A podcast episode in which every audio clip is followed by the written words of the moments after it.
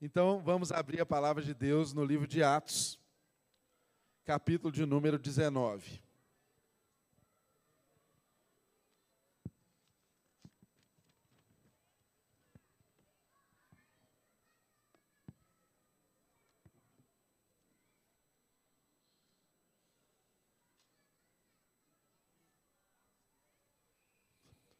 Livro de Atos, capítulo de número 19, nós vamos dar sequência ao texto que nós estudamos semana passada. E hoje leremos aí a partir do verso de número 23 até o final do capítulo. Então, Atos, capítulo 19, do verso de número 23 até o final do capítulo. Vamos Façamos então aí a leitura, Atos 19, 23 a 41. Naquele tempo houve um grande tumulto por causa do caminho. Um ourives chamado Demétrio, que fazia miniaturas de prata do templo de Ártemis e que havia e que dava muito lucro aos artífices, reuniu-os com os trabalhadores, reuniu-os os trabalhadores dessa profissão e disse: Senhores, vocês sabem que temos uma boa fonte de lucro nessa atividade. E estão vendo e ouvindo como este indivíduo, Paulo, está convencendo e desviando grande número de pessoas aqui em Éfeso e quase toda a província da Ásia. Diz ele que deuses feitos por mãos humanas não são deuses verso 27. Não somente há o perigo de nossa profissão perder a sua reputação, mas também de o, tempo da, o templo da grande deusa Ártemis cair em descrédito e de a própria deusa, adorada em toda a província da Ásia e em todo o mundo, ser destituída de sua majestade divina. Ao ouvirem isso, eles ficaram furiosos e começaram a gritar: Grande é Ártemis dos Efésios! E em pouco tempo, a cidade toda estava em tumulto. O povo foi às pressas para o teatro, arrastando os companheiros de viagem de Paulo, os macedônios Gaio e Aristarco. Paulo queria apresentar-se à multidão, mas os discípulos não permitiram Alguns dos amigos de Paulo, dentre as autoridades da província, chegaram a mandar-lhe um recado, pedindo que não se arriscasse a ir ao teatro. Verso 32. A assembleia estava em confusão. Uns gritavam uma coisa, outros gritavam outra. A maior parte do povo nem sabia por que estava ali. Alguns da multidão julgaram que Alexandre era a causa do tumulto quando os judeus o empurraram para frente. Ele fez sinal, pedindo silêncio, com a intenção de fazer a sua defesa diante do povo. Mas, quando ficaram sabendo que ele era um judeu, todos gritaram a uma só voz durante cerca de duas horas: Grande é Ártemis dos Efésios.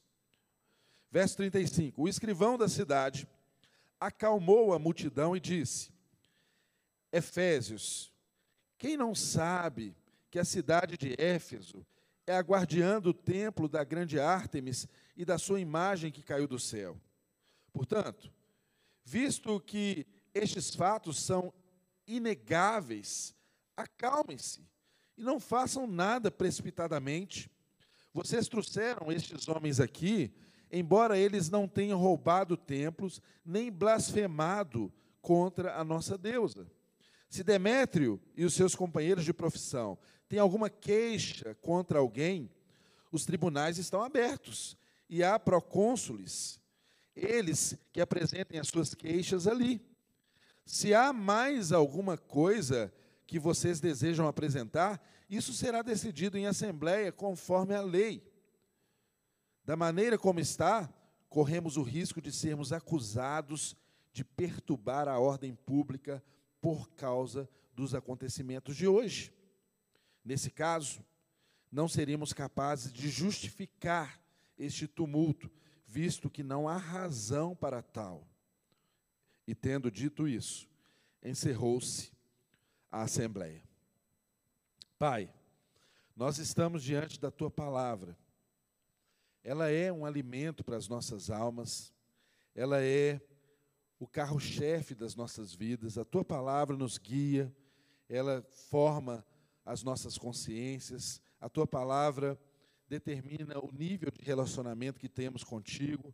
Por isso, nós pedimos ao Senhor, humildemente, que o Senhor nos revele os princípios da tua palavra nesta manhã. Faça-os conhecidos, faça-os patentes a todos nós. De maneira, Deus, que ao aprendermos sobre as Escrituras Sagradas, possamos sair daqui, Deus, completamente transformados pelo poder inerente às Escrituras Sagradas. Ajuda-nos, ó Deus, ajuda o pregador nessa manhã a ser claro em tudo aquilo que o Senhor propõe que a sua igreja conheça e medite nessa manhã.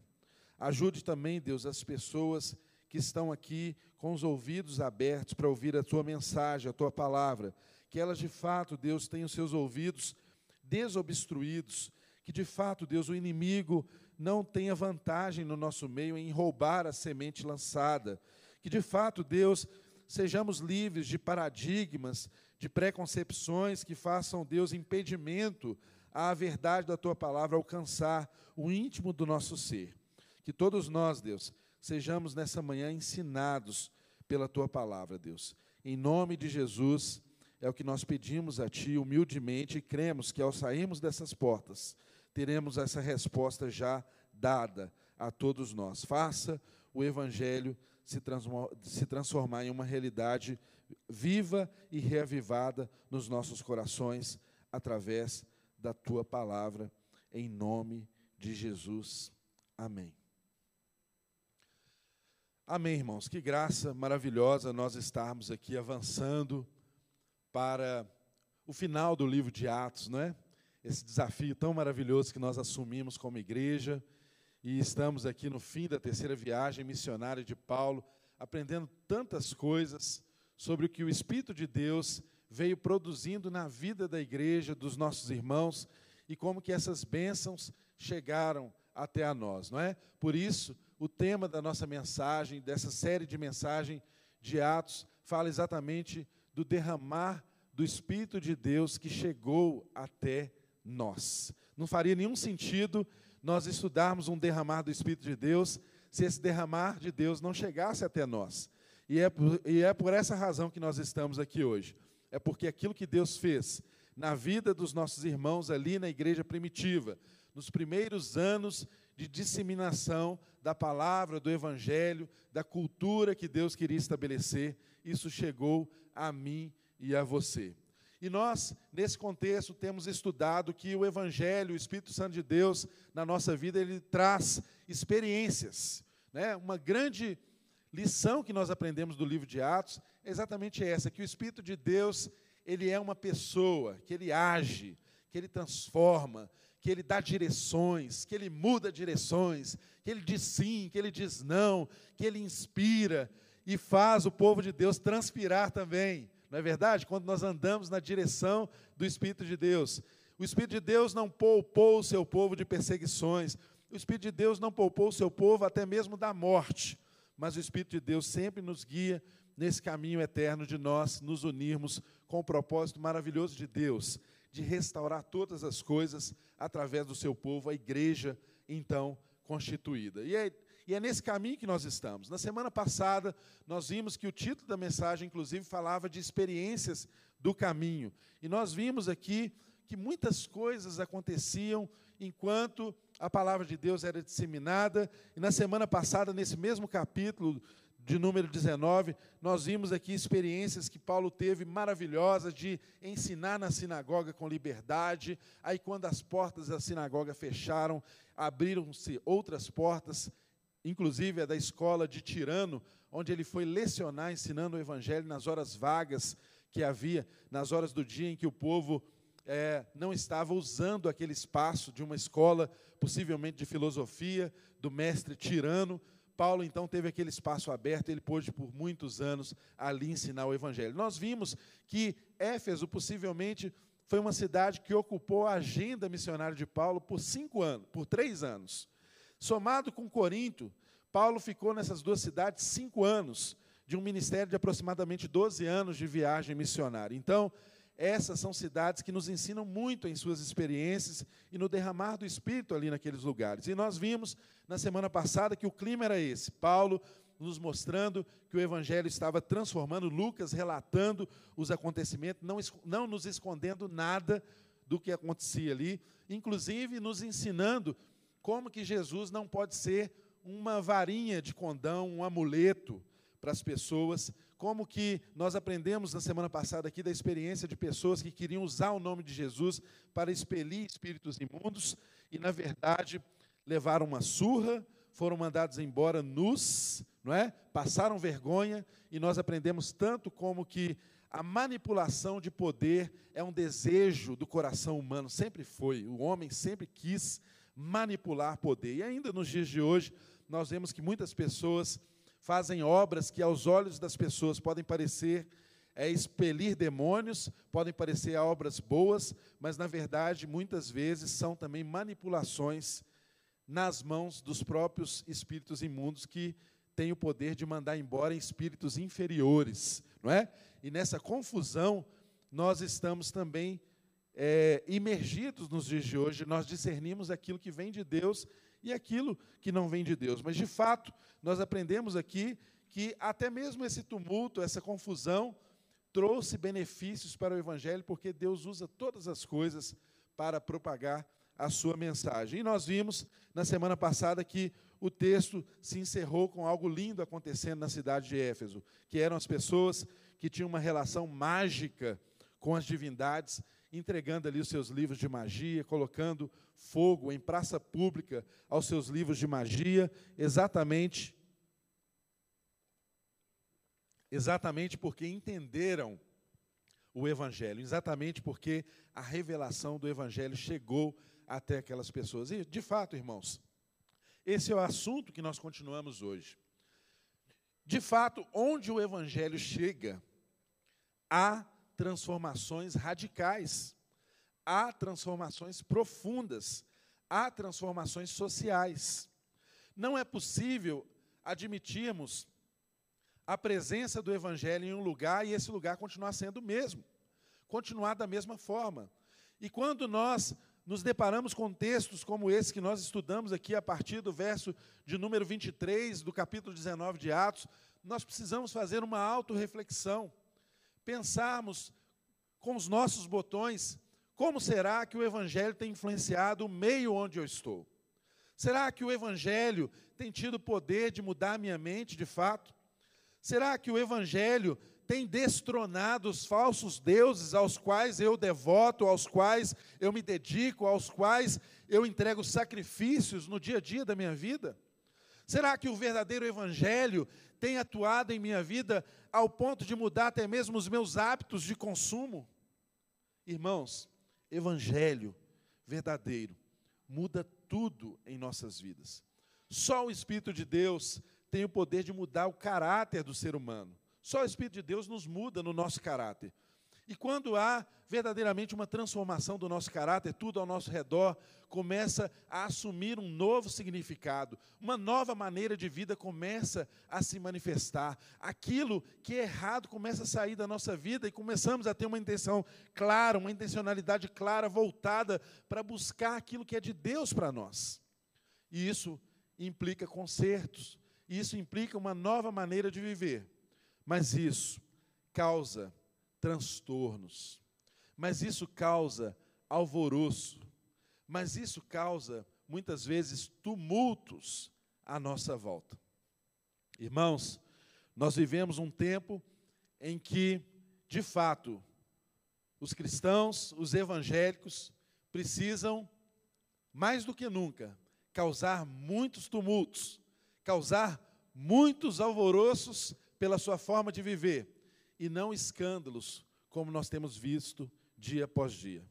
Nós vivemos tempos em que os evangélicos estão muito mais nas notícias dos escândalos do que nas notícias de alvoroços provocados por transformações sociais legítimas, reais, verdadeiras. E esse texto de hoje nos ensina um pouco sobre isso e nos leva a essa verdadeira reflexão de quais são as coisas que estão ao nosso redor, como as coisas se apresentam diante de nós, como que as ideias são disseminadas no nosso meio, como que nós somos levados a colocar óculos para enxergarmos a vida a partir de uma lente.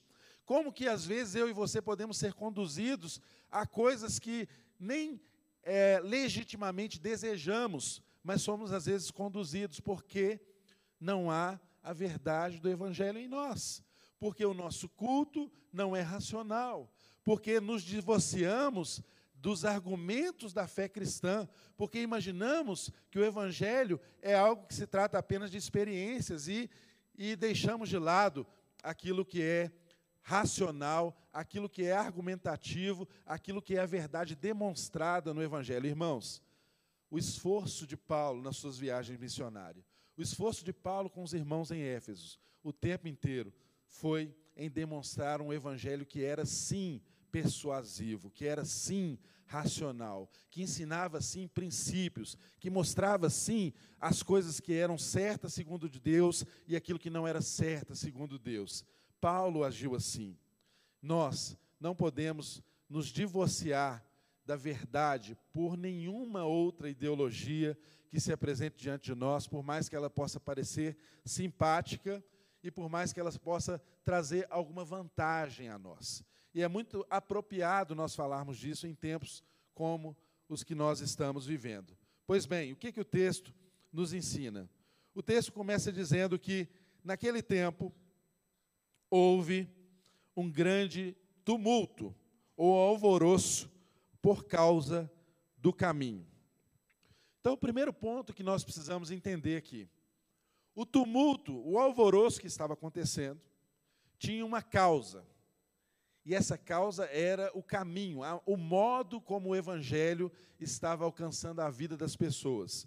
Aqueles que seguiam essa, talvez entendida por eles como uma filosofia de vida, eram conhecidos como os do caminho.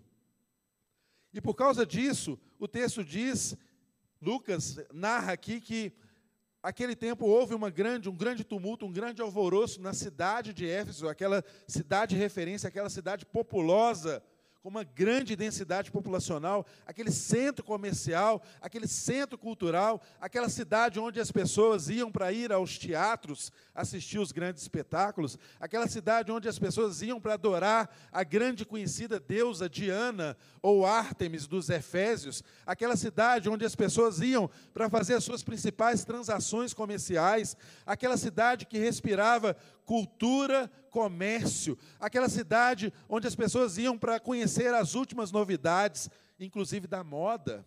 Ou seja, era como se fosse a Nova York dos nossos dias.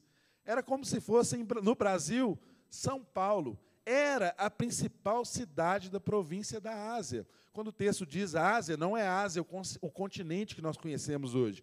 Era a Ásia, província romana, e Éfeso era a cidade principal dentro daquela província. Então, irmãos, entendam, um tumulto numa cidade grande estava acontecendo pela forma como algumas pessoas começaram a viver. Entenda que o tumulto que estava acontecendo não era um escândalo, não era que as pessoas estavam escandalizadas com o mau comportamento daqueles cristãos, mas era a revolução que o Evangelho estava produzindo naquele lugar e que nós somos desejosos que isso volte a acontecer nos nossos dias. Amém? Quem aqui deseja o dia em que o verdadeiro avivamento chegue no nosso meio? Amém? Quem aqui deseja o dia que o verdadeiro avivamento não seja apenas palavras de ordem, gritaria, tumulto nesse sentido, mas seja algo que faça a gente ir para o supermercado aqui do nosso lado, do EPA, e a gente ofereça carregar a sacola das pessoas que estão fazendo compra, levá-las em suas casas, ajudando elas, tal como aconteceu na Coreia em um determinado tempo. Era tamanha a presença de Deus na vida das pessoas que elas não se continham em ficar nas quatro paredes da igreja, elas queriam fazer o bem, e elas iam e partiam em direção às pessoas e faziam o bem das formas mais criativas que você puder imaginar para as pessoas. Que dia, irmãos, veremos um avivamento que nos faça, de fato, interessar pelas pessoas que são oprimidas, pelas pessoas que são castigadas, pelas pessoas que são é, esquecidas da nossa sociedade, pelas pessoas que são vulneráveis na nossa sociedade. Que dia esse avivamento chega. O Evangelho também transforma o meio em que as pessoas vivam. Eu e você não podemos deixar de ansiar pelo um avivamento que faça gente transformar a vida de gente. Pelo avivamento que faça o nosso anseio não ser por trabalharmos, estudarmos, termos uma boa profissão e uma vida confortável. Isso é ínfimo diante daquilo que Deus quer fazer através da minha vida e da sua vida, através da profissão, da ferramenta que Ele te deu. Há muito mais. Há um reino sendo proclamado e que vai alcançar todos os cantos e um dia será pleno na nossa vida e na vida de todas as pessoas. E eu e você temos o privilégio de sermos alcançados por esse reino, sermos propagadores dessa mensagem de antemão, hoje. Ah, eu anseio por um avivamento dessa natureza que não seja algo que seja que os evangélicos se tornem escândalos por más notícias, mas que se tornem conhecidos por servirem uns aos outros e servir a toda a sociedade, porque todos são imagem e semelhança de Deus. Nós trabalhamos para o bem de todas as pessoas. Nós servimos a todas as pessoas. Esse é o nosso chamado, irmãos. Esse é o nosso chamado. E o texto continua dizendo que um ourives chamado Demétrio, que fazia miniaturas de prata do templo de Ártemis, que dava muito lucro aos artífices. Ele reuniu-se com os trabalhadores dessa profissão e disse: Senhores, vocês sabem que temos uma boa fonte de lucro nesta atividade. E estão vendo e ouvindo como este indivíduo Paulo está convencendo e desviando grande número de pessoas aqui em Éfeso e quase toda a província da Ásia ele diz que deuses feitos por mãos humanas não são deuses. Então, irmãos, nós começamos aqui a entender qual que é a origem desse conflito. Onde que esse conflito nasce? Esse conflito nasce exatamente pelo fato de as pessoas que tinham contato com o evangelho ensinado através de Paulo e de seus discípulos, em suma, elas compreendiam que deuses feitos por mãos humanas não eram deuses. Em síntese, eles aprendiam qual era o verdadeiro Deus. E Paulo ensinou isso durante muitos anos ali, dois anos seguidos na escola de Tirano, fora o tempo que ele ficou ensinando na sinagoga. Isso promoveu uma transformação de pensamento. Agora, essa transformação de pensamento ela gerou um conflito de autoridades. Qual conflito de autoridades é esse que se estampou aqui como a origem desse tumulto todo? Foi o conflito da autoridade de Jesus com a má influência da deusa Diana dos Efésios. Irmãos, eu não sei quem é o Deus deste século que tem assediado o seu coração. Talvez na antiguidade fosse mais fácil nós identificarmos quem eram as Dianas daqueles tempos, apesar de haver múltiplos deuses e múltiplas adorações. Hoje não é muito diferente. Nós temos vários deuses, vários que ocupam como prioridade o meu e o seu coração. Mas fato é que quando o evangelho verdadeiro chega às nossas vidas, Jesus, ele é centralizado. E aí, um conflito de poderes começa a acontecer, porque os valores do reino começam a orientar a nossa vida. E foi exatamente isso que aconteceu aqui. As pessoas sendo transformadas pelo Evangelho, essa transformação afetou aquelas pessoas até mesmo no nível das relações de consumo que elas travavam no seus dia a dia. Elas deixaram de consumir deuses falsos e começaram a se entregar ao Deus verdadeiro. Qual que foi o efeito disso? O texto nos mostra que começou ali alguém a se levantar, um tal de Demétrio, que era um artífice, que trabalhava com metais, com prata, possivelmente, e fazia estatuetas da deusa Diana. Diana dos Efésios, também conhecida como Ártemis. No grego, Ártemis, no, na, na, na, na cultura romana, Diana. Mas era a mesma deusa, e aquele era o principal templo de adoração à deusa Diana no mundo. Irmãos, aquele templo ele tinha é, muitos motivos para se gloriar. Ele era, para os irmãos terem ideia, ele era quatro vezes maior do que o Partenon. Era um templo que tinha aproximadamente quase 10 mil metros quadrados, com colunas enormes, de 19 metros de altura, né, tudo entalhado, tudo trabalhado com muita arte. Era uma grandeza e um orgulho para aquela cidade falar do seu templo e da deusa Diana, que era deusa da fertilidade, era a deusa que eles devotavam a sua vida a ela, tudo dependia dela. Mas onde que o conflito começou? Começou quando o evangelho afetou interesses econômicos.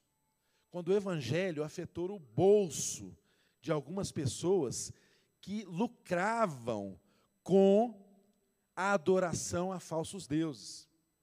Irmãos, não se iluda pensando que isso é um, algo que acontecia apenas naqueles dias. Ainda hoje, muitas pessoas se lucram, muitas pessoas se tornam ricas e influentes por causa de uma falsa adoração, por causa de um falso evangelho, por causa de ídolos estabelecidos em nossos corações, que sustentam redes, que sustentam pessoas, que sustentam privilégios, que sustentam valores que são contrários ao evangelho. Aqui, Demétrio se levantou né, como líder do sindicato. Né? O sindicalista Demétrio aqui levantou-se como líder dos artífices, reuniu todo mundo e levou esse pleito, dizendo o quê? Senhores, vocês sabem, vocês sabem que temos uma boa fonte de lucro nessa atividade. Irmãos, percebam o seguinte: por mais que esse pleito vai chegar às pessoas com a ofensa do culto à deusa Diana, percebam qual era a preocupação de Demétrio quando ele conversou com seus pares. A preocupação de Demétrio era uma preocupação de natureza econômica. A preocupação primária de Demétrio era o lucro que estava sendo perdido, era a influência que estava deixando de existir. O perigo narrado por ele aqui no verso de número 27, seguindo aí, olha, ele diz aí, no verso de número 27, não somente há perigo de nossa profissão perder a sua reputação, mas também de o templo da grande deusa Ártemis cair em descrédito e de a própria deusa adorada em toda a província da Ásia, em todo o mundo, ser destituída de sua majestade divina. Irmãos, percebam que aqui o que é primário não é uma razão ética. Percebam que aqui o que é primário não é uma razão doutrinária. Percebam que a mola propulsora aqui é uma razão econômica. Era a necessidade de obter lucro, explorando a fé das pessoas que, promo que promoveu todo esse tumulto ali no meio do povo. Eu e você temos que estar muito atento a essa verdade que o texto estampa para nós. Porque Demétrio, quando quis apresentar isso para as pessoas, ele, ele maquiou esses motivos reais e verdadeiros, de modo que ele pudesse colocar algo que fosse respeitável e apresentável às pessoas. Mas lá no versículo anterior nós vimos que a maior preocupação dele era o lucro perdido com o fim da adoração à deusa Diana. Mas quando ele vai apresentar isso para as pessoas, ele diz de outros perigos. Ele fala: olha, o perigo de nós perdermos a reputação, a fama do nosso ofício. Perigo número dois, o de nós perdermos também o templo com seu prestígio. Perigo número três, de nós perdermos também dessa forma a majestade da deusa Diana.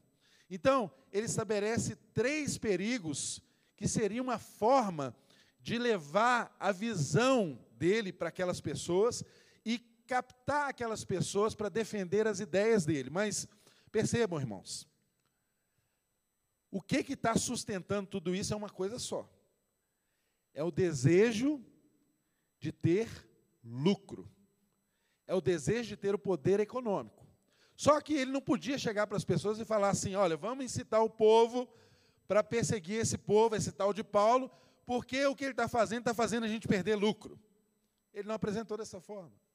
Ele foi inteligente, ele foi hábil. Ele envolveu, para defender a sua ideia econômica, ele envolveu aqui caráter religioso, caráter ético, a reputação da profissão. Então ele colocou outros argumentos para levar aqueles pares seus a defender a ideia de extirpar daquela cidade qualquer coisa relacionada ao Evangelho. Irmãos, eu e você temos que sempre desconfiar de, às vezes, interesses econômicos que estão travestidos de interesses religiosos e de interesses patriotistas. Eu e você somos chamados a pensar a fé cristã, a aprendermos com o Evangelho e não nos deixarmos ser dominados por ideias que, na sua essência, querem alcançar uma vantagem, mas na forma como isso se apresenta às pessoas, na sua ideologia, na sua forma de se apresentar às pessoas, você precisa, às vezes, dar um caráter religioso, às vezes, você precisa dar um caráter patriota, enfim, você dá o caráter que você deseja e que você pensa que seja o mais efetivo para alcançar mais pessoas, mais adeptos à sua causa. Mas, de antemão, qual é o desejo que está sendo resguardado? Você não quer perder o poder, que no caso aqui é o poder econômico, que no caso aqui é o lucro. Toda aquela cidade estava sustentada pela adoração a Diana no templo. Irmãos, o templo, naquela circunstância ali, era a casa do tesouro. As pessoas depositavam suas riquezas no templo. Ao estudar para trazer essa mensagem, irmãos, eu fiquei perplexo em saber que naquela época o templo já era dono da maioria das possessões de terra, já controlava a economia daquele lugar. Havia muitos interesses econômicos por trás da atitude religiosa das pessoas ali em Éfeso. O Evangelho contrariou esses interesses. O Evangelho transformou a vida das pessoas de modo que elas não serviam mais a esses interesses. E por isso levantou essa grande fúria encadeada, desencadeada aqui por um ótimo agitador chamado Demétrio, que conseguiu a reação imediata dos artesãos. Tudo começou com um sindicato. Os artesãos se reuniram e foram para a praça pública trazer os seus pleitos. E aí o texto desenrola e diz que, verso 28, ao ouvirem isso, eles ficaram furiosos e começaram a gritar: Grande é Ártemis dos Efésios! Em pouco tempo, a cidade toda estava em tumulto. Irmãos, nós entendemos todas as razões econômicas que estavam por trás desse, desse levante. Mas qual que era o grito que aparecia para as pessoas? Era um só. O único grito era o grito que dizia que Diana era a deusa dos Efésios. Grande é Ártemis dos, dos Efésios. Grande é Diana dos Efésios. Tome cuidado. É assim, irmãos, que as coisas acontecem. Tudo escamoteado, tudo disfarçado. E até o grito popular se transformou em algo voltado para o caráter meramente religioso, para dopar as pessoas do que estava acontecendo nos porões. A conversa real mesmo, quem sabia era aqueles que estavam no poder e aqueles que estavam sendo afetados economicamente pela decisão das pessoas que se decidiam por Cristo. Nada de novo debaixo do céu, né, irmãos? E o texto continua nos dizendo: olha, em pouco tempo toda a cidade foi tumultuada, né? Todo criou-se um alvoroço ali no meio deles. E o texto diz: o povo foi às pressas para o teatro, arrastando companheiros de viagem de Paulo, os macedônios Gaio e Aristarco. Então, irmãos, para vocês terem ideia, era fácil provocar esse motim, por quê? Ah, os artesãos que trabalhavam com imagens da deusa Diana, as pessoas compravam imagem da deusa Diana, tanto para levar para o templo, quanto para levar para suas casas. Eles ficavam numa avenida que ligava o porto ao templo. Era a principal avenida de Éfeso. E nessa avenida estavam todos os comércios desses artífices que produziam essas, essas imagens da deusa Diana. Então, pode você imaginar que foi muito fácil, né? Uma fagulha ali, foi um comerciante falando para o outro, levantando as pessoas, na, na, quase que na porta do templo, todo mundo, e daí já virou um alvoroço, e as pessoas se reuniram ali e começou a discutir, arrastaram Gaio e Aristarco, esses companheiros de Paulo, para o meio dessa multidão, mas os discípulos, Paulo queria apresentar-se à multidão, o texto diz aí no verso de número 30, ele não queria fugir, ele não queria fugir nessa circunstância. Então interessante, né? Como que eu fico assim muito, eu sou muito impressionado, muito bem impressionado pela honestidade da Bíblia em nos ensinar. Tem circunstância que você vê Paulo fugindo repentinamente. Tem circunstância que você vê Paulo indo em direção ao confronto. E aqui a gente vê uma terceira. Tem circunstância que Paulo quer ir em uma direção e o Espírito manda ele ir para outra. E agora aqui a gente está vendo uma outra circunstância que Paulo queria ir e tinha pessoas do lado dele para dar bons conselhos para ele e falar: olha, não vai não. Vai dar ruim esse tumulto. Talvez Paulo confiasse na providência de Deus, ou talvez até mesmo na sua cidadania romana, de que ele não seria linchado, não seria prejudicado ali publicamente. E talvez ele quisesse fazer a defesa, a apologia daquilo que ele defendia diante de tantas pessoas. Né? Talvez no coração de Paulo pudesse ter surgido assim: olha, eu estou aqui há dois anos ensinando para uma turma pequena na escola de Tirano. Essa é a oportunidade de eu falar tudo isso para uma multidão inteira em Éfeso vai ter um alvoroço ali, eles vão ouvir o Evangelho, muitas conversões, conversões irá, irão acontecer e tudo vai ser transformado. Mas não. Teve uns irmãozinhos que chegaram para ele e falaram assim: Paulo, o senhor é o apóstolo, nós te respeitamos, mas vem cá, você não vai não. Nós não vamos deixar o senhor ir, não. O senhor não vai para o meio da multidão, não. Então, irmãos, olha que lindo. A igreja se manifestando ali no meio do povo. E olha, que a igreja se manifestou até com autoridades que não eram membros oficiais da igreja, até com autoridades do meio daquele povo que eram simpáticas a Paulo, que tinham relação de amizade com Paulo, eles mesmos, o texto diz aqui, olha, percebam, no verso de número 30, Paulo queria apresentar-se à multidão, mas os discípulos não o permitiram. E verso 31, alguns amigos de Paulo, dentre as autoridades da província, chegaram a mandar-lhe um recado, pedindo que não se arriscassem ir ao teatro. Olha, que homem incrível esse homem de Deus, gente. Ele se relacionava com as autoridades também. As pessoas tinham simpatia por Paulo, até mesmo entre as autoridades, e possivelmente autoridades que eram responsáveis, algumas delas podiam ser responsáveis pelos templos, pela adoração, havia um culto ao imperador ali estabelecido em Éfeso, então eles eram responsáveis por manter isso ali.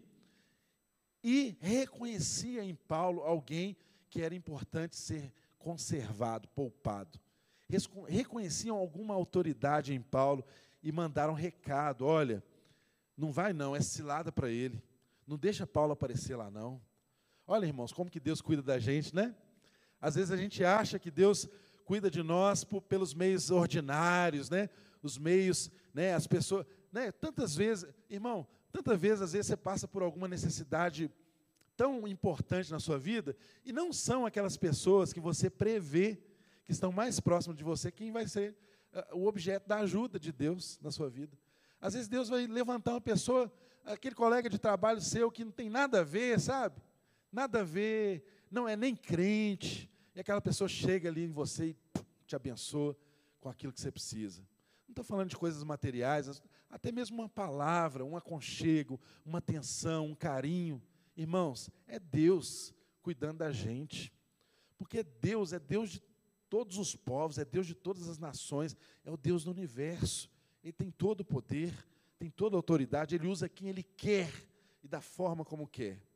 E o texto diz que essas autoridades então alertaram. E aí, o verso número 32 diz que a assembleia estava em confusão. Uns gritavam uma coisa e outros gritavam outra. A maior parte do povo nem sabia o que estava ali, porque estava ali. Irmãos, olha que coisa interessante. Quando nós somos levados por uma ideologia que é plantada no nosso meio e que esconde as verdadeiras ideias que estão nas suas entranhas, os verdadeiros interesses que estão por trás, quando nós somos levados como multidão, alguém já disse que multidão é burra, não é? Quando nós somos levados como multidão a isso, nós não conseguimos entender nem mesmo o que nós estamos fazendo ali. Olha, tinha uma multidão ali no teatro, irmãos, nós já vimos semanas antecedentes que o teatro ele cabia 25 mil pessoas. Imagina um mineirinho lotado de gente em uma assembleia pública, em que a maioria das pessoas que estão ali nem sabe por que estão ali. Sabe aquele negócio de brasileiro que chega e fica na fila? Aí o outro chega, para na fila atrás dele. Aí o outro chega, para na fila. Aí de repente você pergunta, por que essa fila está levando para onde? Não tinha nem que ter fila ali, irmãos. É, é, é, estranho. O efeito que a multidão provoca. E multidão é corajosa, multidão faz coisa, né? as pessoas em multidão faz coisa que elas não fazem no seu juízo individual, não é? Você toma decisões, às vezes, porque está. Vê um adolescente com galera, gente, quanta besteira o menino faz. O menino é um santo na sua casa, não é que junto com três, quatro, é uma formação de quadrilha. É um inferno. Você tem que. Você fala assim, meu filho, eu achava que meu filho era convertido. Ele junto com três, quatro, esse menino, de onde que veio isso aí? Não, não nasceu de mim. Sabe, irmãos, é exatamente esse efeito. Então, eu e você temos que ter um cuidado absoluto em conhecer as Sagradas Escrituras, os princípios e os valores do Evangelho, para que nós não sejamos levados como manada, como multidão, que para a multidão os verdadeiros interesses sempre são escondidos, sempre estão por trás. Só o conhecimento nos liberta ao ponto de nós conhecermos verdadeiramente quais são as verdades que motivam as pessoas a fazer aquilo que elas fazem, a propor o que elas propõem, a nos a nos agradar da forma como ela se propõe a agradar, a forma como elas se aproximam de nós. Eu e você temos que ter sabedoria e o Espírito de Deus nos dá sabedoria. Percebam que Paulo, no seu ministério, mais uma vez eu friso, ele exercia um papel de persuasão acerca da verdade. Irmãos, o Espírito Santo é o Espírito da verdade. E o Espírito da verdade, ele é persuasivo ele não divorcia-se nunca da mente sã. Ele analisa, ele entende, ele busca conhecer para tomar decisões. Esse é o Espírito de Deus. O Espírito de Deus não nos vacina com burrice, não. O Espírito de Deus não manda a gente seguir caminho de multidão, não. Muito pelo contrário, os exemplos que nós temos de multidão sempre são coisas não pensadas, sempre são coisas que, que, que tomam decisões as mais erradas possíveis. E o texto nos está dando prova disso, que as pessoas foram motivadas a terem um grito de guerra que não expressava a verdade do que estava por trás daquele grito. Os interesses econômicos, os interesses financeiros, os lucros que deixavam de chegar por causa da libertação do Evangelho na vida daquelas pessoas. E o texto continua dizendo que, verso de número 33, alguns da multidão julgaram que Alexandre era a causa do tumulto. E quando os judeus o empurraram para frente, ele fez um sinal pedindo silêncio com a intenção de fazer a sua defesa diante do povo. Mas, quando ficaram sabendo que ele era judeu, Todos gritaram uma só voz durante cerca de duas, não são dois minutos, duas horas. Grande é Ártemis dos Efésios. Entendam aqui, irmãos, o que aconteceu nesse trecho. No meio da multidão ali tinha um tal de Alexandre. E ele foi empurrado para frente, muito possivelmente por judeus, porque ele era ligado à sinagoga. E ele pediu silêncio para ele poder falar, porque não devia ser fácil falar num lugar que comporta 25 mil pessoas alvoroçadas, né? Quando Alexandre se propôs a falar, o povo não deixou ele falar e só gritavam, porque multidão só tem um grito, né? Multidão só tem uma mesma voz, multidão não raciocina, multidão não pensa. Eles só sabiam falar. Artemis é a grande deusa, Artemis é... E ficaram duas horas o texto relata aqui que eles ficaram duas horas fazendo só esse grito. Alexandre, irmãos, ele não ia para frente para defender Paulo. Muito possivelmente os historiadores dizem, né? Ele não pôde fazer a sua defesa, mas muito possivelmente a defesa que ele faria ali, sabe qual era? A de separar os judeus do Paulo. A de falar assim, olha, esse Paulo aí não tem nada a ver com a gente. Esse Paulo aí não é da turma da sinagoga. Não nos confunda com ele, ele não tem nada a ver conosco. Essa seria a defesa de Alexandre, segundo muitos historiadores e doutrinadores do assunto aqui, desse comentarista desse texto. Possivelmente ele faria essa separação entre eles, entre os judeus e o que Paulo estava ensinando, mas o povo só gritava durante duas horas: Grande é a Ártemis dos Efésios. Era só o que eles sabiam falar, era só o que eles sabiam dizer. Se você perguntasse por que ele estava dizendo isso, aí ele que responder: É porque grande é a Ártemis dos Efésios. Não é o tipo de resposta que a gente tem de multidão? Não é o tipo de resposta que você tem de pessoas que são ah, levadas por ideologias, por doutrinas, e, e, não pensam muito bem sobre aquilo que elas estão falando, você pergunta para elas o que, que elas fazem. Elas repetem o grito de guerra. É porque elas não sabem, elas não têm mais nada a dizer além do grito de guerra. Grande é a Ártemis dos Efésios. Aí você pergunta para ela, mas por que, que ela é grande? Ah, sim, é porque grande é Ártemis dos Efésios. Mas o que, ela fez para ser grande? Ah, sim, é porque grande é Ártemis dos Efésios. Só repete a mesma coisa. Por quê? não há um ensino, não há doutrinação. Se ela for muito honesta, ela vai chegar a um ponto que ela vai dizer: Eu não sei por que eu estou gritando isso aqui, eu não sei onde que eu estou, eu não sei como eu vim parar aqui, mas uma galera estava vindo, eu achei legal, gostei do movimento, e estou junto aí, estamos juntos, galera. Pronto. É assim que funciona. E é uma pena que isso não ficou lá atrás. Isso ainda acontece nos nossos tempos. Mas vamos ver o que, as Escrituras nos mostram aqui do desenrolar desse texto. O verso de número 35 diz: O escrivão da cidade acalmou a multidão e disse: ah, Chegou alguém finalmente para acalmar a multidão.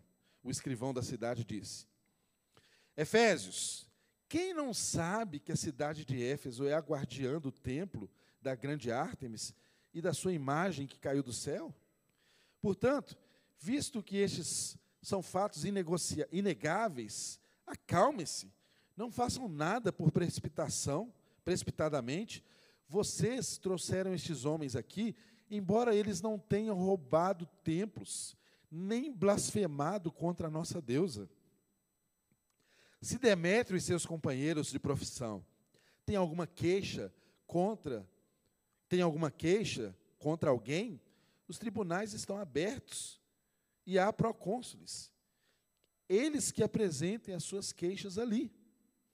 Irmãos, vamos entender o que começou a acontecer aqui. Um escrivão da cidade era uma autoridade. Alguns comentaristas dizem que talvez era até alguém que pudesse ser um desses que mandaram um recado para Paulo, né? Era uma autoridade da cidade. O escrivão, ele tinha esse papel institucional ali. Ele falava, as pessoas ouviam. Ah, ele fazia essa ponte entre a cidade e os, os, os procônsules, né, que eram aqueles que ministravam a justiça e que faziam rodízios, possivelmente iam alguns dias em uma cidade e outra para julgar as causas. Então ele fazia essa ponte também com o império. Então, entendam aqui o cenário, irmãos. A cidade de Éfeso era uma cidade que tinha autonomia administrativa. Era uma cidade que tinha um certo poder para se determinar, concedido pelo Império Romano. Mas esse poder podia cair se houvesse insurgências no meio da cidade, se houvesse é, levantes no meio da cidade, se houvesse tumulto no meio da cidade, porque Roma poderia interpretar isso como uma falta de ordem, como uma falta de controle, como algo que pudesse ameaçar a própria integridade do Império Romano. Então, para as autoridades locais, era muito perigoso ter tumulto. E nós não vemos isso apenas em Éfeso, nós vimos isso o tempo inteiro no Evangelho, com Jesus pregando, com Jesus. Vocês viam como as autoridades, o sinédrio, eles ficavam extremamente preocupados. Nos quatro evangelhos nós vemos isso. Eles ficavam extremamente preocupados com que Roma interpretaria um tumulto, uma, uma, um levante que houvesse no meio do povo. Então, irmãos, o que motiva esse escrivão aqui é isso, ele quer resolver um problema. Mas, ainda que alguém queira apenas resolver o seu problema, ele não está fora da esfera de soberania do nosso Deus. Então, até pessoas que não são cristãs e que querem atender e resolver os seus problemas, quando Deus assim o deseja, elas se tornam servas de Deus. Elas o fazem sem a consciência de que estão trabalhando para Deus. E olha como que essa voz de sensatez desse habilidoso escrivão se levanta ali com alguns argumentos importantes não é, que ele traz ali para o povo se acalmar e para o povo não ficar mais é, naquele alvoroço perigoso para a própria cidade. Ele levanta aqui que, primeiro, que todo mundo sabe que Éfeso é a guardiã do templo de Diana e a sua imagem.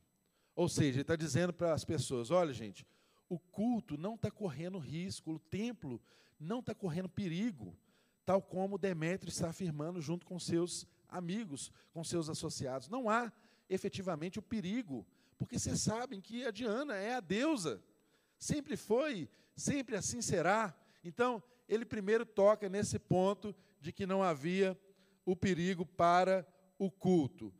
Outro ponto. Ele diz que esses homens, eles eram inocentes, que eles não cometeram sacrilégio. Sacrilégio nesse contexto aqui seria roubar o templo e que eles também não cometeram blasfêmia, que eles não falaram mal da deusa Diana. Então, irmãos, a gente aprende algo aqui, olha, é um testemunho de um não cristão acerca de um cristão. Olha que lindo isso. Nós, como cristãos, não precisamos fazer o evangelho chegar às pessoas falando mal da religião delas. Nós não precisamos, para apresentar Cristo para alguém, falar mal da, do contexto que ela está, do Deus a quem ela serve. Não, não é isso. Fale do Deus verdadeiro e deixe que a obra do Espírito alcance a vida das pessoas. E aqui nós temos um testemunho público disso. Um escrivão que não era da turma de Paulo, que não era possivelmente alguém convertido, mas que deu testemunho público. Olha, esses homens não fizeram nada para eles serem condenados. Eles não blasfemaram contra o templo, eles não falaram, eles não roubaram, não cometeram sacrilégio, não roubaram nada do templo. Eles não foram lá destruir as imagens de Diana. Eles não foram, eles entraram em algum em alguma oficina de um artesão aqui, quebrou tudo, chutaram a Diana, quebraram, falaram que ela não valia nada. Não, eles não fizeram isso. Eles não fizeram isso. Eles, se eles apresentaram o Deus a que eles servem, eles não fizeram isso de uma, de uma forma ofensiva a Deus Diana. Olha, olha as pedras clamando, gente. Olha as pedras clamando. Olha como que Deus age. O terceiro ponto, ele diz que Demétrio e os seus companheiros, eles conhecem os processos legais. Ele está dizendo, olha, se Demétrio e os seus companheiros têm uma queixa contra esses homens, eles sabem como eles devem proceder. Essa não é uma cidade sem leis. Existe um processo legal. Se ele tem uma queixa, nós temos os procônsules que julgam as causas, que eles levem a causa particular que eles têm. Se está afetando a vida deles de uma forma particular, que eles levem isso para o tribunal e discutam isso no tribunal.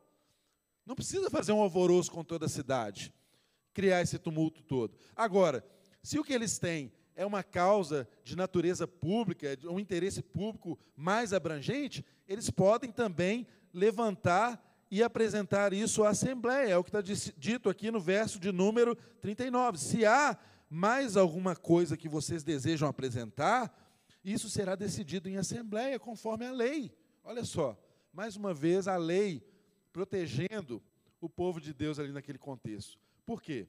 Se há uma causa particular, você leva isso a um tribunal que julga a sua relação com aquela pessoa, o seu conflito com aquela pessoa. Agora, se essa causa ela extrapolou a esfera individual e ela alcança o interesse público, ela deveria ser levada a uma assembleia pública, que era a reunião do demos.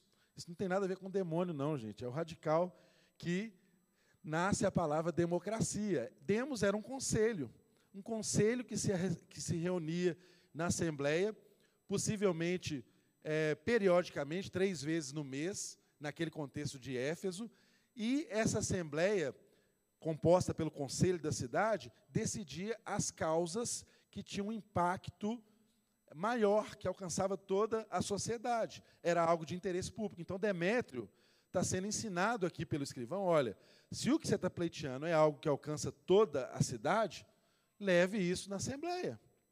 E lá eles vão discutir, vão tomar uma decisão acerca disso.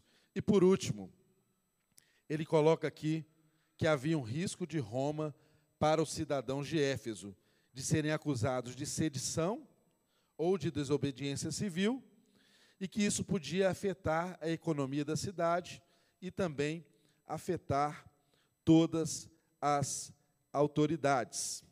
Irmãos, veja que o verso de número 40 diz: da maneira como está. Para encerrar os seus argumentos, o escrivão disse: olha, da maneira como está corremos o risco, corremos o perigo, porque prestem, atenção, tudo que Demétrio sustentou na sua argumentação para fazer o levante foram o quê? Perigos. Então, olha que o escrivão está usando a mesma palavra que Demétrio usou para encerrar sua defesa. Ele diz assim: olha, corremos o perigo de sermos acusados de perturbar a ordem pública por causa dos acontecimentos de hoje. E nesse caso, não seríamos capazes de justificar este tumulto, visto que não há razão para tal. E tendo dito isto, encerrou-se a assembleia. Então, mais uma vez, irmãos, por mais que nós percebamos aqui a habilidade desse escrivão em levar as pessoas a se convencerem do melhor caminho para a cidade, mais uma vez nós vemos o que está por trás de um discurso. Se eu perguntasse para você qual que era o maior interesse do escrivão, ele apresentou aqui vários argumentos. Ele apresentou aqui pelo menos quatro argumentos. O primeiro deles, que todo mundo sabia que Diana era deusa, mesmo, a deusa do templo. O segundo deles, que aqueles homens eram inocentes. O terceiro argumento, que Demétrio poderia procurar a lei e os tribunais para julgar suas causas. E o quarto é que havia um risco de Roma perturbar as autoridades e a ordem daquela cidade. Irmãos, qual que era o maior interesse do escrivão? Era o quarto. Era o quarto item. Eles não queriam, na verdade, é que a ordem ali fosse perdida. Eles não queriam, na verdade, é correr o risco de Roma chegar em Éfeso e remover as autoridades, porque eles não estavam sendo capazes de conter aquilo que poderia ser interpretado como uma sedição, como uma desobediência civil, como uma quebra da ordem civil. Mas, para fazer o seu argumento se tornar algo aceitável pelas pessoas, ele usou de todos os argumentos que ele tinha ao seu redor. Possivelmente, ele não estava assim tão interessado que os homens fossem declarados inocentes, até porque nós vimos que muitos dos nossos irmãos foram levados inocentemente para serem comidos pelas feras, não é? Possivelmente, o interesse dele aqui não é nem assim que a deusa dos Efésios seja declarada Diana, enfim. Era o que está por trás disso. Aquele tumulto perturbaria a ordem, e ao perturbar a ordem, eles corriam risco de perder a autoridade. Resumo da história, irmãos. Sempre há um poder que está por trás das ideias que nos são apresentadas. O Evangelho nos liberta disso também, porque o Evangelho é orientado pelo Espírito da verdade. Nós somos o povo orientado pelo Espírito da verdade. De modo que eu e você nunca podemos ficar a mercê da mentira, assim como esses irmãos que aqui experimentaram um livramento. Paulo foi livre da morte. E lá em Coríntios ele vai falar da experiência que ele teve em Efésios. Ele diz: Olha, porque eu fui entregue à morte todos os dias. Possivelmente ele estava falando de tempos como esses, que ele sabia do risco que era ser cristão. Fique de pé no seu lugar. Nós vamos orar a Deus. Agradecemos por essa reunião, por esse encontro.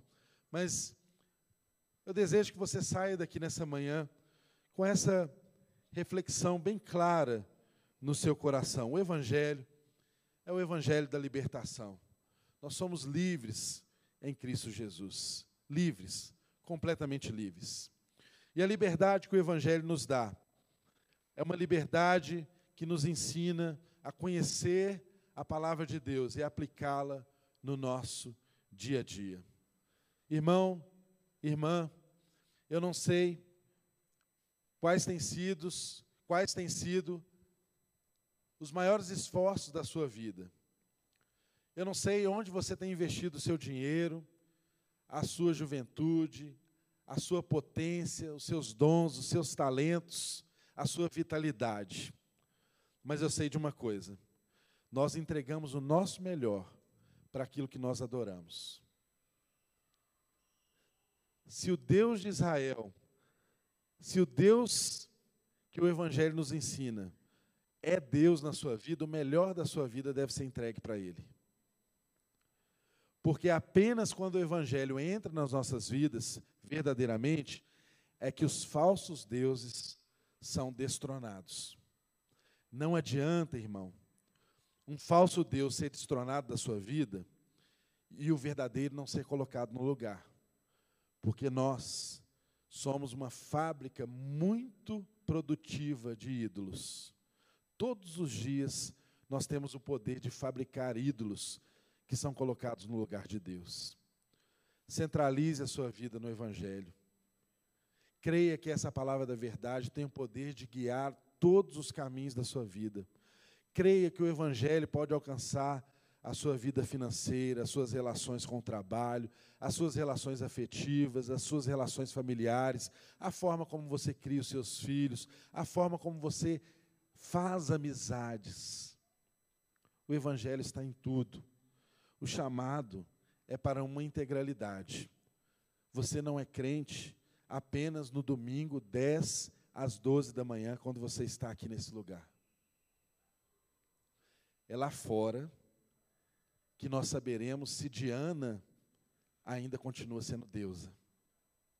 É lá fora que nós saberemos quem são os verdadeiros deuses ou os falsos deuses da nossa vida.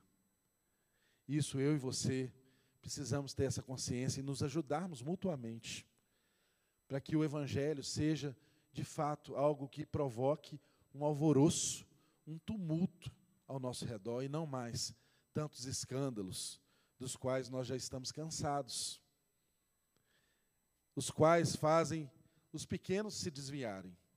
E tal como Jesus disse, ai daquele que faz um pequenino meu se desviar. Melhor lhe seria amarrar uma pedra de moinho no pescoço e se lançar no fundo do mar.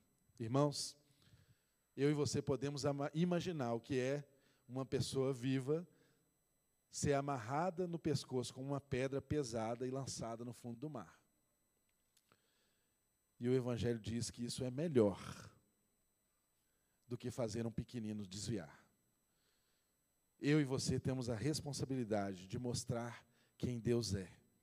Eu e você somos a janela que revela para o mundo quem Deus é. Se você sair daqui dessa manhã apenas com essa consciência, eu tenho absoluta convicção de que Deus estará muito feliz, porque os tronos falsos vão começar a cair. Amém? Pai, nós te agradecemos por esse culto, por essa celebração.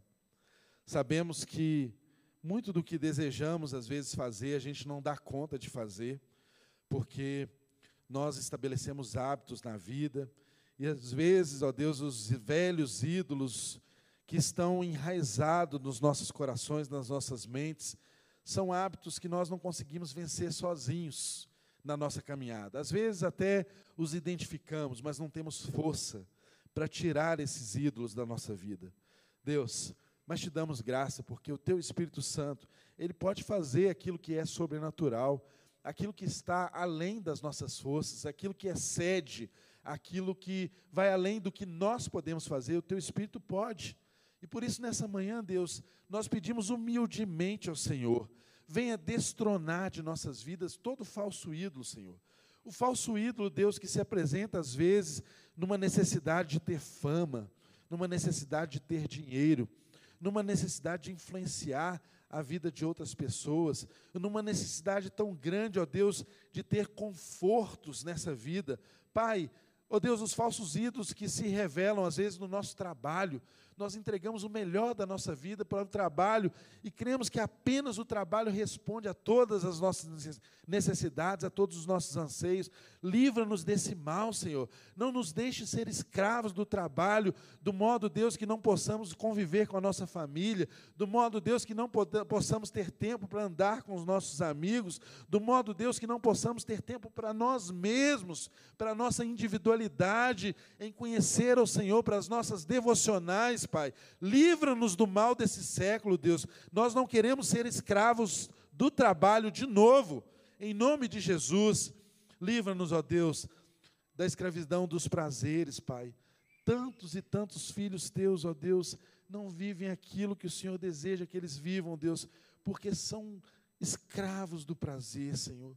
Porque estão nessa incessante luta em busca da felicidade e ainda não entenderam que a felicidade é amar a Deus sobre todas as coisas e ao próximo como a si mesmo. Ensina-nos essa verdade. Só o teu espírito pode tatuar no nosso espírito essa verdade, Deus. É o que nós lhe pedimos nessa manhã. Conduza, Deus, esse povo para produzir as verdadeiras marcas do Evangelho por onde eles andem, Pai. Em nome de Jesus, que essa graça maravilhosa seja cada, sobre cada irmão, Pai. Em nome de Jesus, Deus, que as pessoas possam ser alvoroçadas, tumultuadas pela verdade do Evangelho em nossas vidas, ó Deus, e não escandalizadas, Pai. Em nome de Jesus, nos dê o espírito de sabedoria, de graça, de verdade. Quanto ao mais, Deus, que o amor antigo do Pai, revelado em Cristo Jesus, na graça do Filho, e também na comunhão, nas consolações que o Espírito traz a todos nós, que isso possa acompanhar a sua igreja hoje e sempre. Conduza-nos, ó Deus, debaixo dessa verdade, em nome de Jesus. Amém e amém. Se há alguém aqui nesse ambiente que deseja ter um compromisso com Jesus e ter a vida transformada, você vai me procurar aqui à frente agora, e eu quero orar com você e ser, de alguma forma, alguém que vai te conduzir a isso. Quanto ao mais, irmãos, vá na graça, que Deus abençoe, tenha uma excelente semana. A terra inteira exalta a.